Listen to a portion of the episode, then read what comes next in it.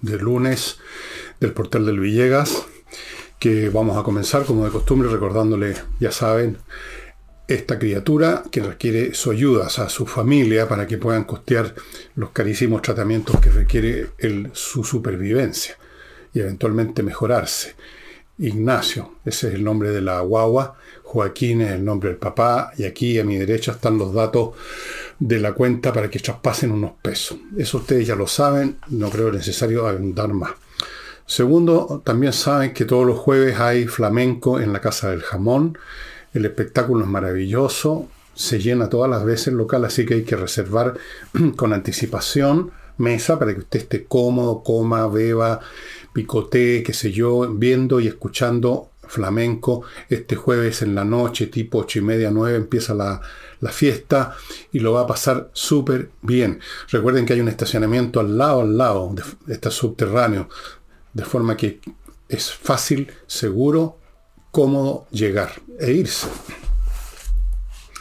Tercero, eh, amiga, la amiga de mi familia, amiga de mi mujer, amiga mía, amiga de todo, de las hijas, de mis hijas, etc. La escultora Laila Avilio, Avilio está exponiendo en Holanda 100 sus obras, que son muy, pero muy bonitas. Ojalá pudieran ustedes verlas.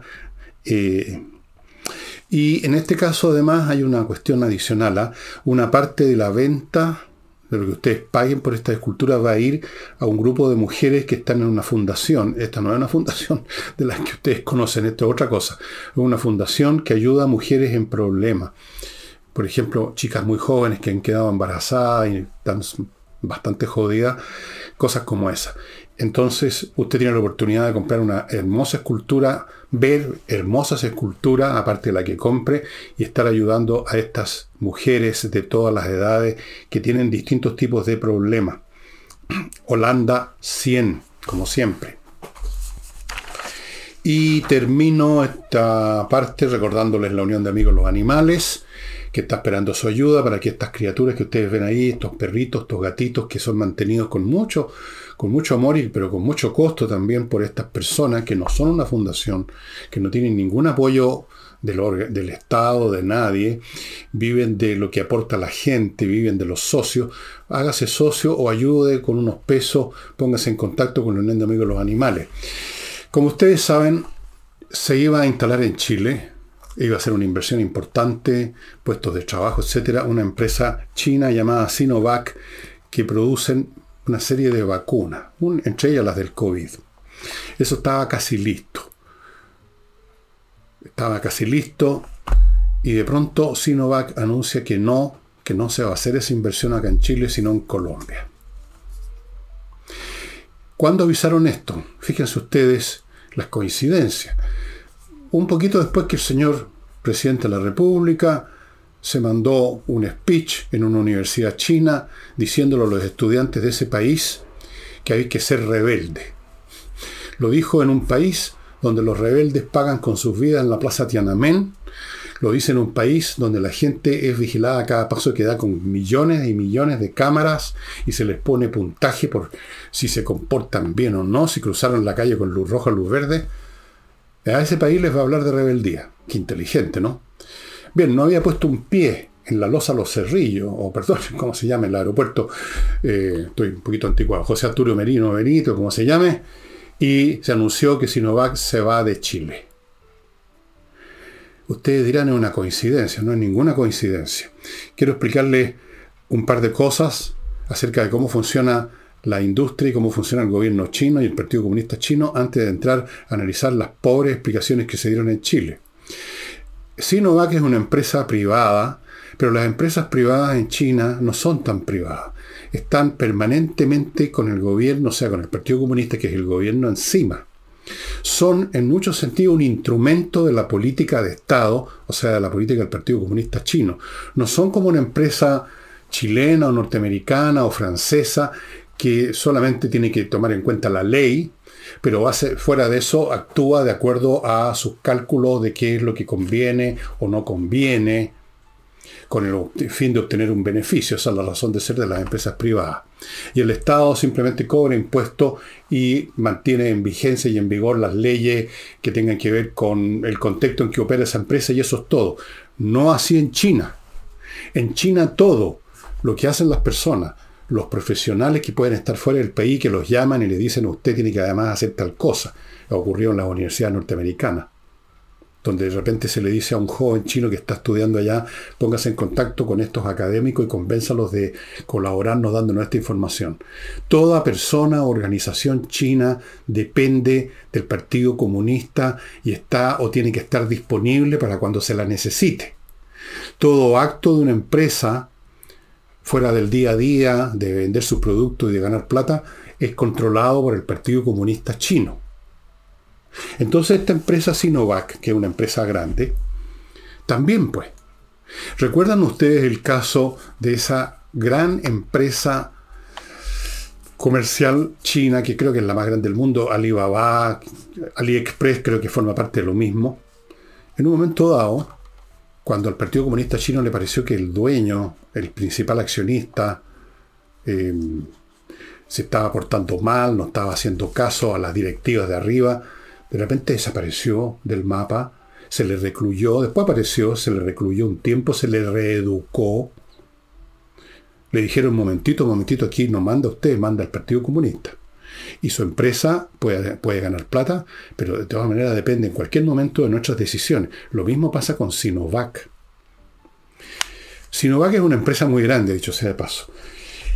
Corresponde eh, produce el 70% de la innovación en, en el rubro farmacéutico en China, Sinovac. Da el 80% de empleo en ese rubro y el 90% de nuevos trabajos. Esa es la importancia de Sinovac, que es una empresa muy grande. Está situada en Pekín, ahora llamada Beijing. Castigaron a Chile, castigaron al gobierno el gobierno chino decidió darle una lección a Boric, como lo ha hecho con otras empresas y con otras actividades que parecen independientes del gobierno chino, pero cuando el gobierno chino, y es cuestión que ustedes vean la historia de sus relaciones con países africanos y países asiáticos, cuando el gobierno chino quiere dar una señal, emplea lo que tiene a mano. Puede ser una persona, puede ser el embajador o puede ser una empresa. Entonces, de la noche a la mañana, se va de Chile, Sinovac. ¿Por qué se va de Chile?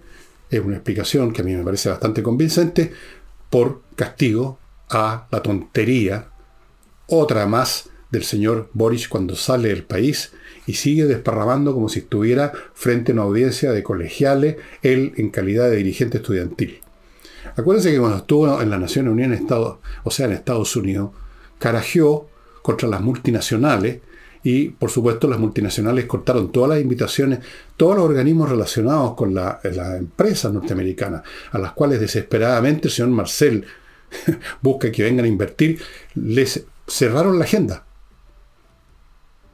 Después tenemos las cosas que ha dicho con relación a Israel, que son, francamente, batieron un récord, y ahora tenemos esto en China. No hay ninguna otra explicación posible que el, llamémoslo, desliz del señor Boric en su discurso en una universidad china. Ninguna otra explicación. Ahora, el gobierno chileno, por supuesto, trata de dar otra explicación y da unas explicaciones de una perfecta estupidez. Se está diciendo que este es un tema de mercado, que lo que pasa es que mm, decidieron irse de Chile porque es un mercado muy chico. Analicemos, por favor, esa explicación tan tonta. En primer lugar, Sinovac si estuviera determinada su inversión en Chile o no por el tamaño del mercado, lo sabía de antemano. O se vino a enterar recién cuando estaban sus ejecutivos acá estudiando la inversión, dónde nos vamos a instalar. Recién se dieron cuenta que este es un país de 17 millones de habitantes nomás. Segundo, Sinovac no produce para un determinado mercado, para una determinada localidad o país, produce para el mundo. ¿Dónde produce es otra cosa. Para quién produce es distinta no se iba a instalar en Chile simplemente para producir vacunas para cuando hubiera una epidemia X en Chile solamente. Esa es una explicación estúpida. Luego apareció, no podía faltar, este genio resplandeciente que está de ministro de Economía, el señor Grau, que se recibió de economista en la Universidad Los Patitos, y dijo ya, llevando las cosas al delirio, al delirio de la necedad, que la decisión de Sinovac de irse es razonable para Chile en términos de salud pública. ¿En qué sentido es razonable en términos de salud pública que una empresa farmacéutica, que una empresa que produce vacunas se vaya del país? No es razonable. Les voy a decir lo que es. Es indiferente.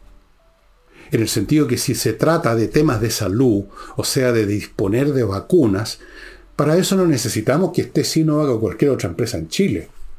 Antes que siquiera se hablara de que Sinovac podía invertir en Chile, cuando todavía recién empezaba el tema COVID, ustedes recordarán que el presidente Piñera, que sabe hacer las cosas administrativamente muy bien, mucho mejor que cualquier otro presidente que haya habido en Chile, esa es la verdad, lo ha demostrado varias veces, inmediatamente consiguió las vacunas que Chile iba a necesitar y nunca faltaron vacunas en Chile. Tuvimos vacunas antes que países desarrollados. Usted compra las vacunas ya sea que la fábrica que los produce esté en Chile o esté en Tumbuctú. O sea, no es un tema de salud el que la firma esté en Chile o no. Así que el señor Grau, que además ni siquiera es ministro de Salud, sino que de Economía, debiera saber que es un tema económico. Lo que importaba de la inversión de Sinovac en Chile no era un tema de salud, era un tema económico, señor Grau. Era un tema de inversión, de trabajo, de, todo lo que significa una inversión. Desde luego trabajo para la gente que, que habría trabajado en Sinovac. Trabajo para las empresas que orbitan alrededor de una empresa grande, desde el, restaurante que le sirve el, almuerzo a los empleados a la hora del almuerzo, a empresas que, que ofrecen o entregan algún tipo de suministro. Hay todo un encadenamiento alrededor del funcionamiento de cualquier empresa. Las empresas no funcionan en el vacío, funcionan relacionadas con otras empresas. Como mínimo, produce un ingreso a los trabajadores que alimenta la actividad de otras empresas, de otras actividades. Es un tema económico, señor Grau, no es un tema de salud.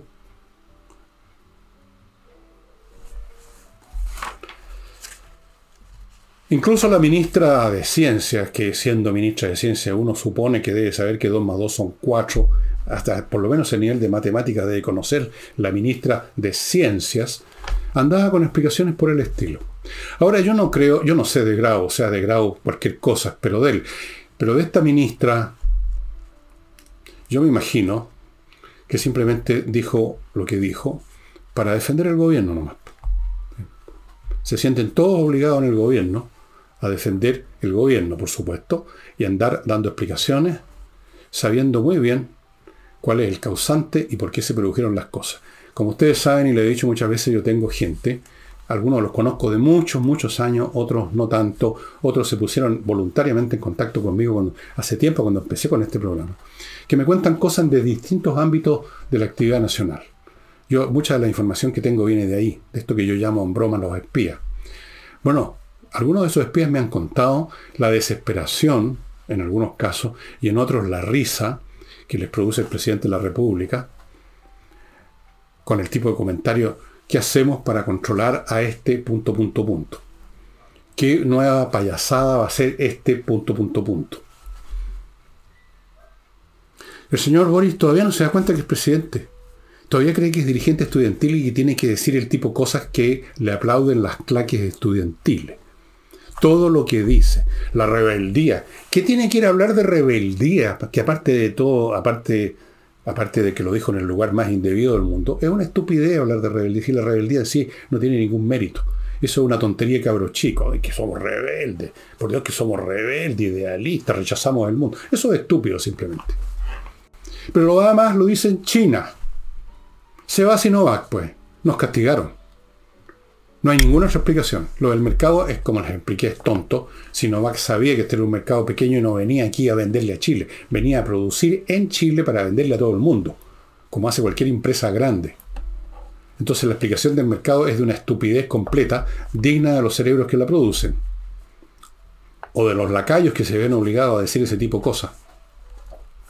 Bien, He aquí un gobierno, aunque no solamente no es capaz de atraer inversión, sino que ahuyenta a aquella que estaba por invertir.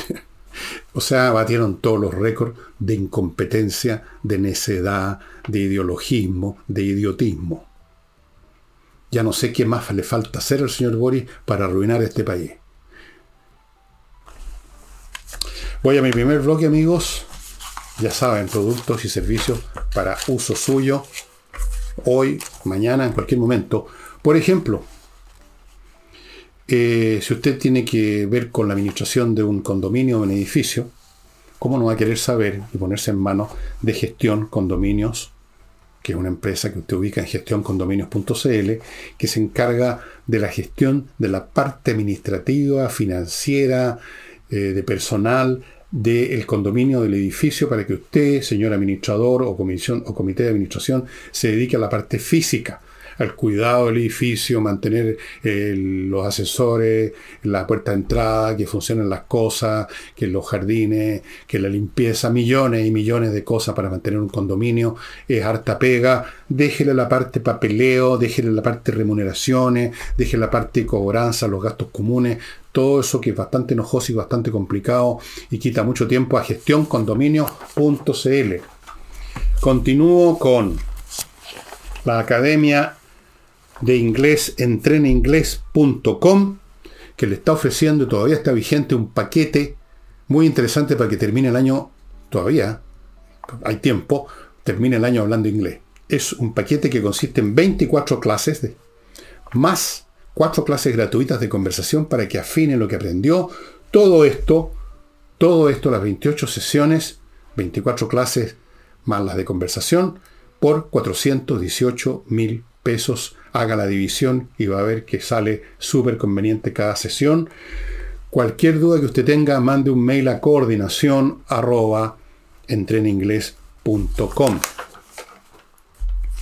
Continúo amigos con... ¿Con qué continúo? Con Fastmark, eh, la empresa chilena de transporte internacional que le trae al país desde Estados Unidos lo que su empresa necesite, ya sea por vía aérea o marítima, pero que también tiene un servicio courier para personas que encargan, que compran algo en Estados Unidos, por pequeño que sea, no necesariamente una carga que venga en un container, puede ser un paquetito que cabe en la mano, ellos tienen ese servicio para usted. Fastman es una empresa chilena, conoce bien las necesidades nuestras, nos atiende perfectamente, funciona súper bien, yo ya lo he comprobado, y tiene además una hora, una sucursal hace rato que la tiene en realidad en Puerto Ara, fastmark.cl. Y termino este bloque con una empresa que se dedica a una actividad muy importante y muy fastidiosa para los dueños de empresas, que es la cobranza de aquellos que no pagan, amigos. La cobranza de facturas que no le han pagado, Usted incluso ya se está pensando la voy a llevar a pérdida, pues este gallo no paga nunca. Pero en Dealer Law realizan todas las gestiones necesarias para que usted recupere su dinero de forma extrajudicial o judicial, publican las facturas impagas, emiten certificados de incobrabilidad, recuperan el IVA de aquellas facturas que no le han pagado, porque ese es el problema. Uno tiene que pagar el IVA y mientras tanto no le han pagado la factura. O sea, es pura pérdida. Todo eso lo hace esta empresa de Dealer and Law, que tiene 23 años en el mercado, tiene gente especialista en todas las regiones del país. Cualquier problema de cobranzas, verificación de crédito, liquidación y cosas como esa, póngala en manos de Dealer and Law. O si no, va a perder plata. Eh, en el momento en que estoy grabando, día domingo en la tardecita, todavía no habían resultados en las elecciones presidenciales de Argentina. Así que supongo que ese es un tema que vamos a comentar mañana. Grabo con Nicole para el martes y ahí hablaremos seguramente de esto, a ver quién salió ganancioso en esta elección. Todo lo que puedo decir hasta ahora es lo que ha salido en la prensa argentina, en el sentido de cómo han ido, qué es lo que han declarado los candidatos, cuándo fueron a votar y cosas así. Eh, cuando fue a votar mi ley, hoy, para mí, ayer para ustedes, hoy domingo 21 o 22, resulta que es el cumpleaños también de mi ley, así que lo recibió un montón de gente que se acumuló a su alrededor, avivándolo, gritando, eh, cantándole cumpleaños feliz, te deseamos a ti. Y él dijo que si llegaba al gobierno iba a ser el mejor gobierno en la historia. Bueno, está bien. Naturalmente la prensa argentina, que es tan inmensa como la prensa chilena, como la prensa de todas partes, porque tiene que ver un poco con, con quienes la hacen, la, eh, inmediatamente calificó a esto que había sido caótico, caótico, y que, por supuesto, el candidato ultraderechista Milei. Quiero referirme un poquito a eso. Yo no sé, cuando estoy ahora que usted está viendo el programa, ya sabe si ganó o no ganó Milei, si ganó otro, si va a haber una segunda vuelta probablemente, da lo mismo. Lo califican de ultraderechista. Alguien entre los periodistas progres de este mundo se le ocurrió el término ultraderechista cuando alguien no es de sus simpatías políticas de izquierdosa. Entonces, como todos repiten como loro lo que dice alguien, entonces ahora ultraderechista, todos son ultraderechistas. Eh, mi ley es ultraderechista. Cast es ultraderechista. Yo, por supuesto, soy ultraderechista. Todos somos ultraderechistas si no somos necios progresistas. Ahora, si usted, en vez de simplemente escuchar o leer estas frases tontas, se da la molestia de, por ejemplo, ir a YouTube y ver cualquiera de muchos videos que hay ahí. De Milley entrevistado en la televisión, normalmente entrevistado en la televisión. Escuche lo que dice. Y separe el tono del contenido, cosa que parece que los señores periodistas no hacen. El tono de Milley es fuerte, áspero, eh, de repente un poco delirante, eh, exagerado en sus dichos, no tiene pelos en la lengua. Mientras que muchos de los periodistas que pueden estar diciendo pura estupidez son tan, tan serios, tan perfectos. Pero ahora vea el contenido de lo que dice Megley. Deje de lado el estilo, vaya al contenido. Dice cosas como, por ejemplo, que en Argentina, una gran parte de sus problemas, en un país que potencialmente es tan rico, derivan de este Estado corrupto y pesado que aplasta la economía, que distorsiona la economía, el sistema monetario, que genera corrupción, que genera una serie de... Y es un hecho. Siempre ha sido así en Argentina. Los argentinos, hasta el último argentino lo sabe. Uno toma un taxi a la salida del aeropuerto en Buenos Aires y ya empieza el chofer a contarnos acerca de las últimas corrupciones. Es así. Y luego cuando Milley, que es un economista, se refiere a temas monetarios, lo que dice es absolutamente correcto. Es así. Entonces, ¿en qué consiste el ultraderechista? ¿En decir que 2 más 2 son 4? ¿En decir que el Estado argentino es una, es una bolsa de plomo, por no decir otro material, arriba de, los, eh, de las empresas argentinas? Pero es ultraderechista. Ahora, esto no quiere decir que yo crea que si gana mi ley va a poder hacer lo que dice. Son cosas diferentes. Una idea puede ser perfectamente correcta, pero puede ser inviable en la realidad por la naturaleza de esa realidad. Yo creo que, yo lo dije en un programa, creo que Argentina, el pueblo argentino, la sociedad argentina, está tan, digámoslo así, asociada, comprometida, enredada con el modo de funcionar del Estado argentino.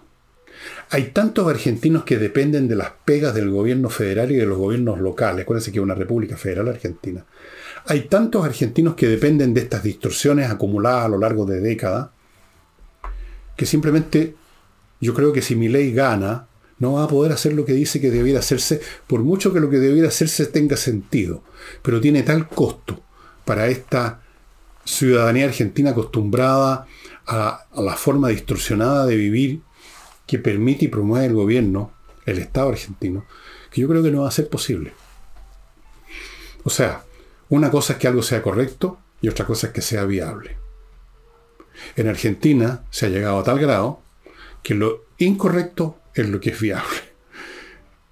Y por eso que, quizás por ese motivo que parece tan distorsionado mi ley, tan fuera de lugar.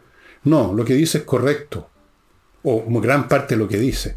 Lo que lo convierte en un personaje que puede parecer excéntrico es que su política, su agenda, es, dada la naturaleza, no solo del Estado argentino, de los partidos políticos argentinos, de los gremios argentinos y del ciudadano común argentino, que es inviable, creo yo. Ojalá que no. Argentina se merecería, todo pueblo se merece un buen gobierno capaz de ponerlo de pie, pero a veces el que está en el suelo votado se acostumbró a esa posición y no quiere ponerse de pie o ya no puede, quedó lisiado, no puede ponerse de pie. Vamos a ver, en todo caso tampoco sabemos siquiera si Milei va a ganar o no, puede que gane algún otro, pues probable. No sé, mañana lo, nos enteraremos. Yo, usted ya está enterado. Em,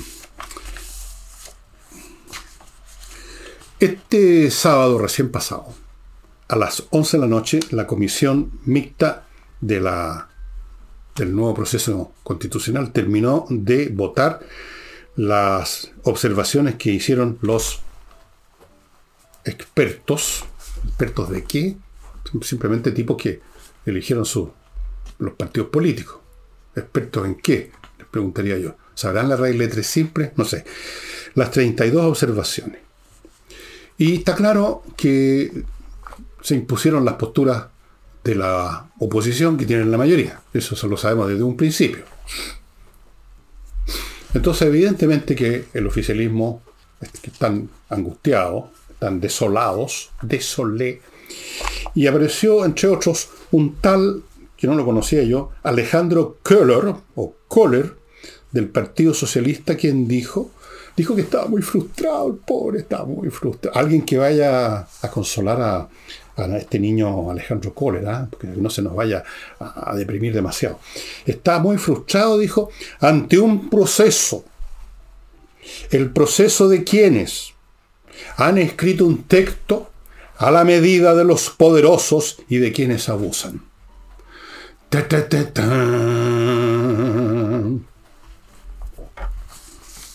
Vamos al texto para los poderosos. Díganme ustedes si este es un texto para los poderosos. Un texto que permite un acceso equilibrado y razonable de todos los sexos, me refiero al masculino y al femenino, esos son los sexos que yo conozco, a las candidaturas de todo orden. Un acceso equilibrado a las candidaturas. A las candidaturas. Eso es obviamente para los poderosos. Eh, otro punto que en Chile haya una inmigración ordenada y no lo que estamos viendo. Obviamente que este es un texto para los poderosos. Que haya una agencia contra la corrupción, no sé si funcionaría o no, pero se establecería una agencia contra la corrupción. ¿Qué cosa más favorable para los poderosos y los abusadores eso, pues? Señor Kohler, no, por Dios. Después tenemos todos los demás elementos que conocemos, como por ejemplo que a partir del año 26 eh, las personas no paguen contribuciones o paguen menos, hay un proceso gradual, pero en fin, se inicia la cosa para las personas no paguen contribuciones por la vivienda en que están viviendo. Esto es un beneficio esencial para las miles, cientos de miles de personas que no son poderosos, que compraron con mucho sacrificio, ahorrando por año, después pagando pagando al banco, quien sea que les prestó la plata, en fin, años de años pagando, pagando, finalmente son dueños, pero tienen que seguirle pagando eternamente al fisco cada vez contribuciones más altas. Vea usted, si usted está en el caso, bueno, yo lo sé personalmente, lo que estoy pagando ahora cada tres meses. Eso, para el señor, para este genio deslumbrante, Alejandro Kohler, es un texto, una, una constitución hecha para los poderosos. O sea, usted, señora, señor, que ya casi no podía pagar las contribuciones y que va a dejar de pagarlas, probablemente por lo menos va a pagar mucho menos en unos dos años más, porque esto partiría el 26, algo es algo, usted se, se convirtió automáticamente en miembro de la clase de los poderosos y los abusadores. Para que sepa, Después tenemos el tema de las libertades, libertad para educar a los hijos, libertad para tener el sistema de cotización que a uno le parece, libertad para atenderse en salud de la manera que a uno le parece y no hacer cola, tener solo la única posibilidad de hacer cola en FONASA para ponerse en la cola. Paréntesis. Una persona que trabaja en mi casa, que viene de vez en cuando, que la conocemos de muchos años, la Lili se llama, Lili, ha estado con problemas de salud incluyendo un cáncer. ¿Saben ustedes cuántas veces en FONASA la han postergado? Pero meses. No, no, no, no, si ahora la vamos a atender, pongamos que estamos en enero, la vamos a atender en agosto. Llega agosto y le dicen, no, no, ¿saben? va a ser en noviembre ahora. Y así está. Entonces la estamos llevando a nosotros a atención privada, porque si no se va a morir esperando que la atienda.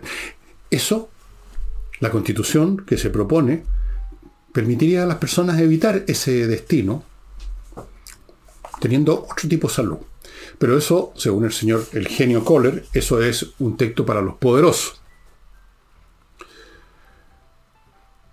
Así es. Así es, estimados amigos.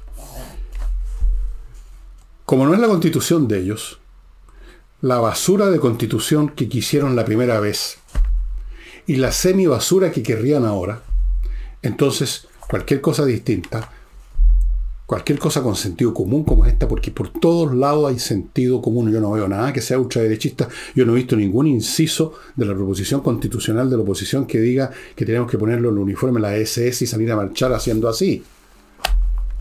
Ah, no, pero es la constitución de los poderosos y de quienes abusan.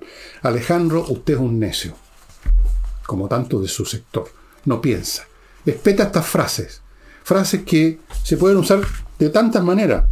Usted puede usar esta frase con cualquier cosa. Es una frase hecha de la izquierda. Que tal o cual cosa es a la medida de los poderosos y de los abusadores. La puede poner en cualquier parte. Y es lo que usted hace.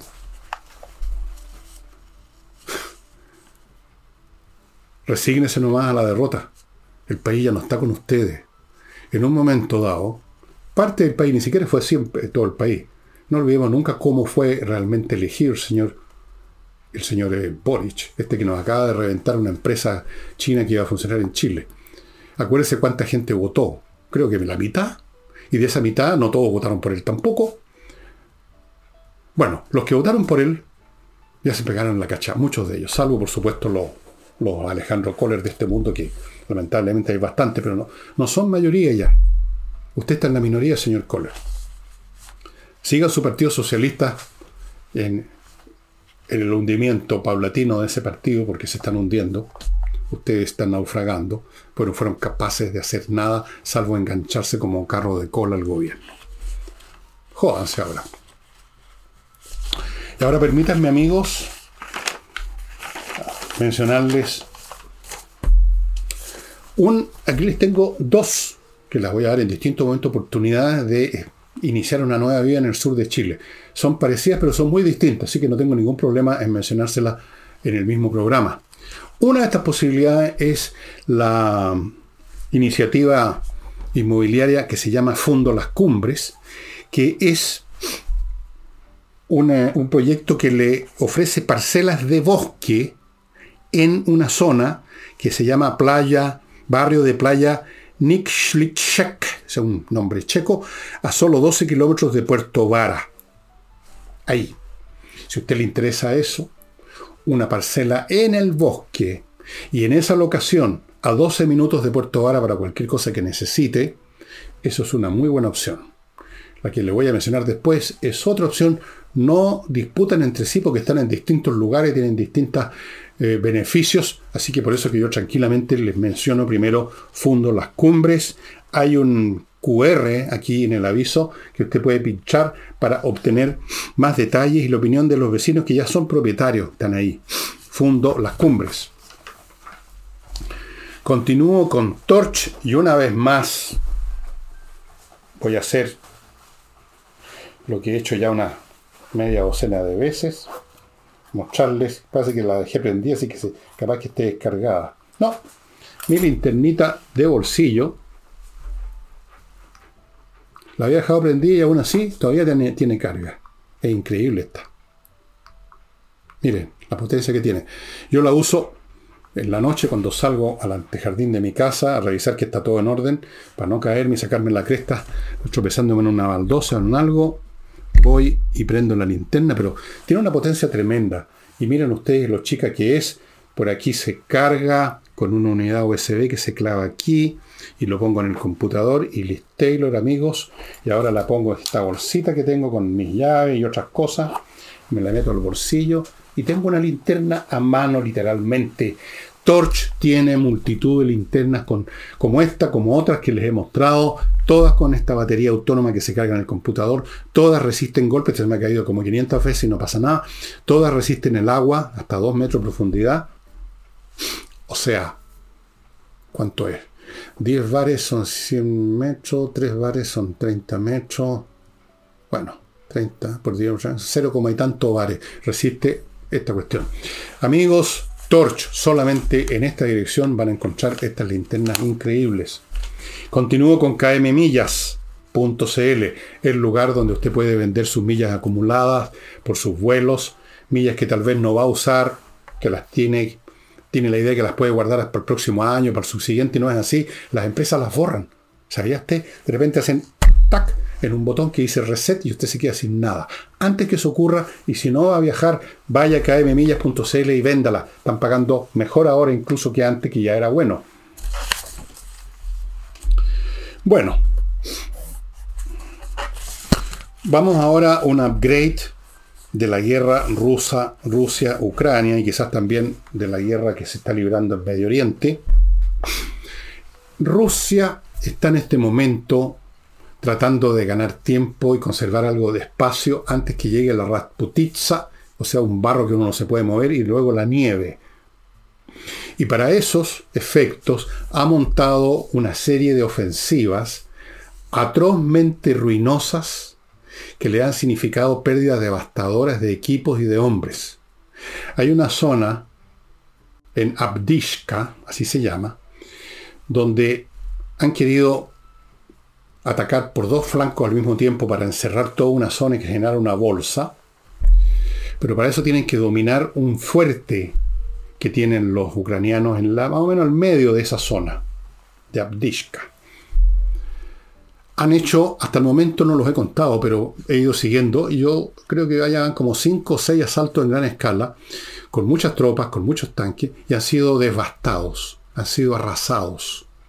Han caído en campos de mina, les han llegado misiles antitanque, los ha destruido la artillería, los UC de 155 milímetros, los drones que dejan caer bombas, eh, la munición antipersonal, estas bombas cluster que desparraban un montón de, bomblets, bombas chiquititas, en un área muy grande, cada una tiene un kilo más o menos de explosivo, capaces de matar o destruir eh, blindado o por lo menos dañarlo.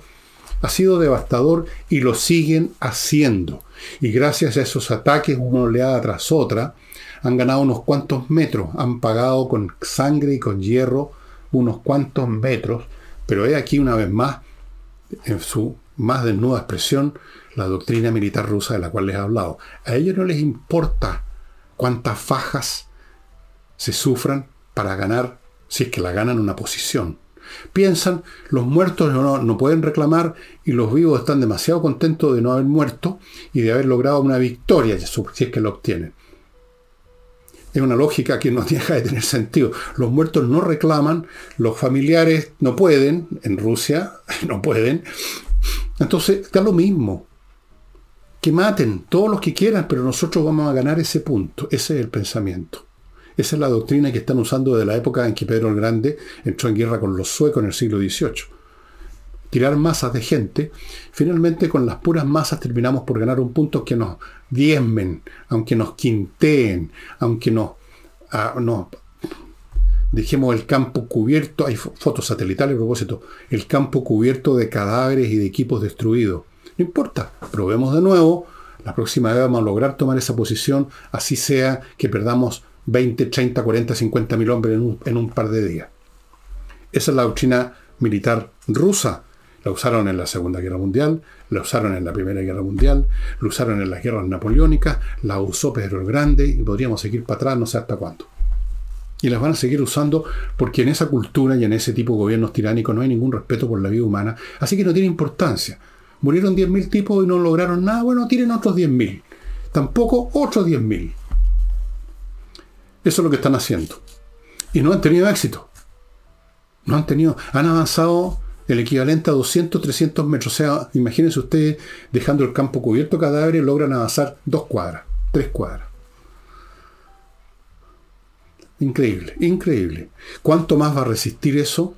Porque llega un momento que incluso soldados automatizados y totalmente acorderizados, como los soldados rusos, llega un momento en que se rebelan, como ocurrió en la Primera Guerra Mundial. Es lo que hizo posible el triunfo de los bolcheviques, la destrucción, la demolición de la disciplina del ejército zarista que estaba enfrentando a los alemanes y sufría bajas espantosas. Llegó un momento que los soldados ya no quisieron luchar y se fueron. Y si un oficial se les ponía por delante, le metían un balazo al oficial. Se fueron. Se derrumbó el frente. Y con eso se derrumbó el régimen del zar. ¿Cuándo va a ocurrir esto ahora? No sé. Pero están sufriendo bajas devastadoras por ganar unos pocos metros, por ganar unos pocos minutos, por ganar unos días, sin respeto ninguno por la vida. Ya llevan cerca de 300.000 muertos los rusos. 300.000. Cuatro estadios o cinco estadios nacionales repletos de gente muertos. Em, en cuanto a la guerra del Medio Oriente, bueno, eso continúa, continúa y se está ampliando. Eh, Hezbollah, que es el otro grupo terrorista que opera como instrumento de Irán, y mucho más numeroso en su, en su gente, en su tropa, y mucho más armado que la más que está siendo aniquilado literalmente. Les han matado a montones de dirigentes, montones de, militantes, o sea, de soldados. El Hamas está prácticamente liquidado. El Hezbollah El Hezbollah primero estuvieron con algunas acciones, digamos, de escaramuzas, y donde eran rechazados con bajas, pero estamos hablando de un ejército como 100.000. Ese es el número de tropas que tiene Hezbollah. Y tienen más de 100.000 misiles con capacidad de dirección, no cohetes cualquiera. Y a propósito de eso, paréntesis, se, ha estado haciendo un análisis que se llama forense de la explosión que mató a gente en un hospital en Gaza.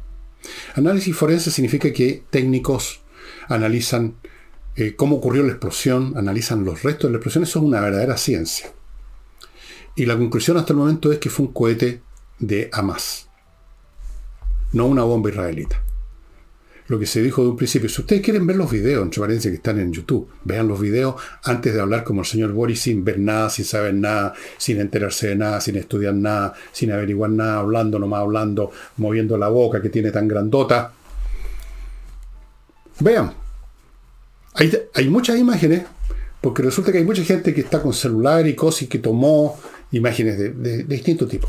Ahí se ve el cohete de más no fue una bomba. Además, basta usar un poco de sentido común para darse cuenta que el último blanco que quisieran atacar, los israelitas, incluso si hubiera gente de la masa adentro, es un hospital, porque Israel sabe muy bien que cualquier cosa que haga, inmediatamente va a encontrar mala prensa.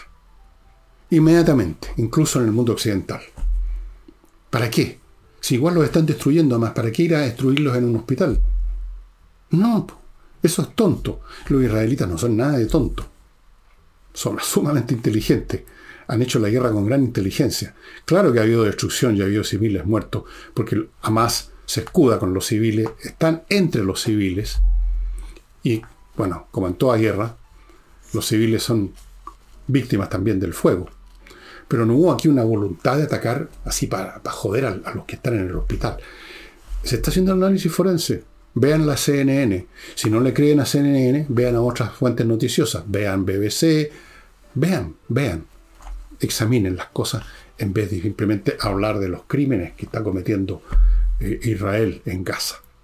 Las frases hechas que yo vengo escuchando desde la guerra a los seis días, desde el año 67. Los crímenes de Israel. Eso es la novedad y no, no, eso no es la novedad. La novedad es que Hezbollah declaró la guerra para emplear todo, lo que tienen probablemente. Y un funcionario, no sé si fue, no fue Netanyahu, creo, fue otro ministro, fue un ministro, dijo que si Hezbollah ataca, y lo harían con todos esos misiles, y ahí sí que producirían muchas más víctimas entre los israelitas, entonces Israel va a ir a atacar Irán, que es la cabeza de la serpiente. Así es que si usted ha visto, como yo he visto, algún comentarista, incluso comentaristas a los cuales uno les tiene respeto, asegurando con mucha, con un poquito de arrogancia y un poquito de seguridad que uno no debiera nunca tener en estos casos, asegurando que la guerra va a estar limitada ahí, ojo que tal vez no. Yo no aseguro nada. Estas cosas dependen de millones de factores.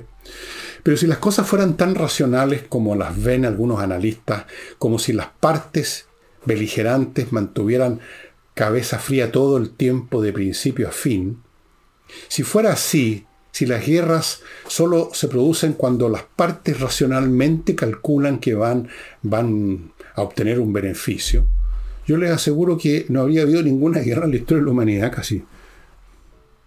La mayor parte de las guerras, por no decir todas, tarde o temprano cuando se pasa cierto límite, las partes pierden, por así decirlo, la cabeza o en todo caso la emoción, la rabia, el deseo de venganza, domina, predomina y la cosa escala. Todas las guerras.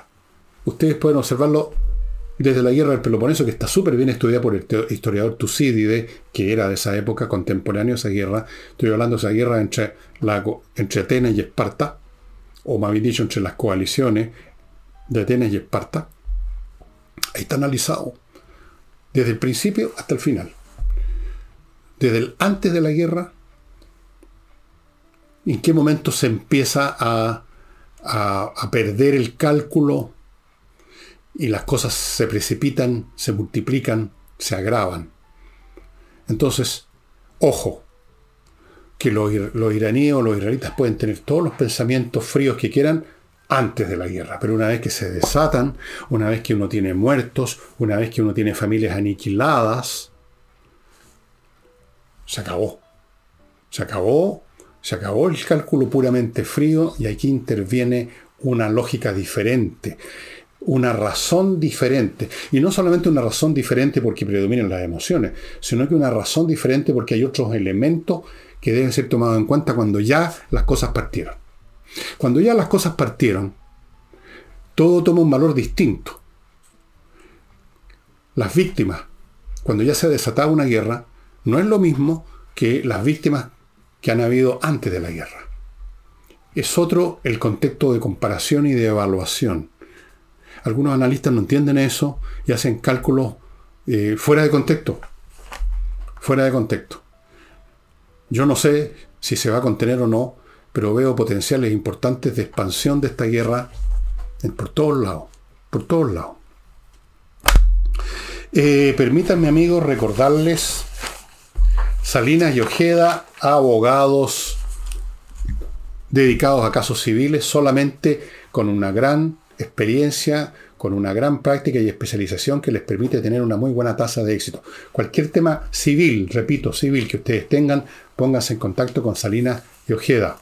Continúo con Patricia Stoker, profesionales a cargo de registrar su marca comercial y luego de eso mantenerla, o sea, renovarla, defenderla, hacer todo lo necesario porque usted no sufra ningún dolor de cabeza con el tema de la marca comercial, que es súper importante, especialmente si usted está yendo bien. Ahí inmediatamente se, se, le despierta la codicia a otros y si tienen la marca anotada, lo van a ir a fastidiar.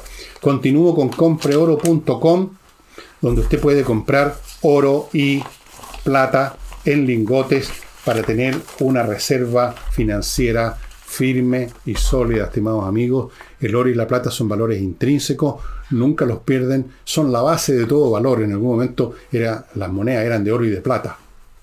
No existían los billetes, o muy poco. Lo principal era el oro y la plata, especialmente el oro.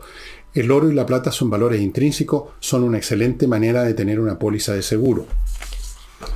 Y continúo con esta otra oportunidad inmobiliaria que tiene, distinta a la primera que les mencioné, otros beneficios, otra onda. Esta vez está no en Puerto Vara, sino que en la región de los lagos. En la región de los lagos más al norte, cerca de la comuna de Los Muermos, donde se está instalando una ciudad técnico em, financiera, financiera tecnológica. Un lugar muy bonito que usted puede ver entrando a lomasdemillaray.cl porque tienen un video el próximo año entregan las parcelas, todas con agua, todas con fibra óptica, con electricidad soterrada, buenos caminos para entrar y salir. Excelente lugar. Si no me cree, entre a Lomas de Milleray y vea el video que tienen ahí.